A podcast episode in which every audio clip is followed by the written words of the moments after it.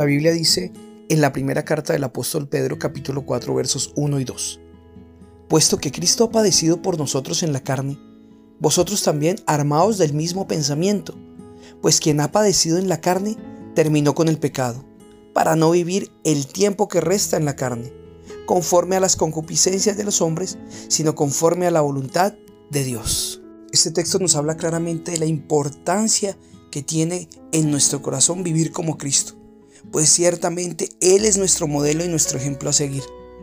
Él, como Dios hecho hombre, se negó a todo para agradar al Dios y Padre que le envió a este mundo para morir por nosotros. Y por amor a nosotros también se hizo hombre y murió en la muerte y muerte de cruz. Y aunque fue tentado en todo, no pecó.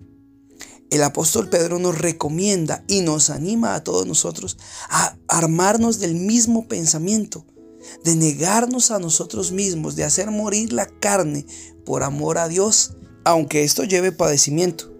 Pues ciertamente estamos en un mundo que constantemente nos quiere hacer pecar, donde lo normal es hacer lo malo, donde lo normal es agradar a los deseos de la carne. Pero el Señor nos anima a través del apóstol a padecer pues ciertamente el que padece en la carne ya no vive según la carne y ya está preparado para el reino celestial.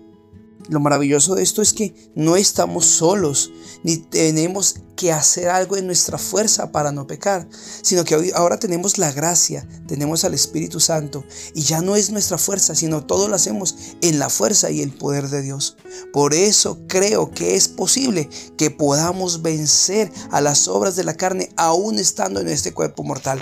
Pues ya no somos nosotros, sino Cristo en nosotros. Y esto es maravilloso fortalezcamos nuestra fe y avancemos hacia adelante. No tengamos temor y no digamos que no podemos, pues todo lo podemos en Cristo que nos fortalece.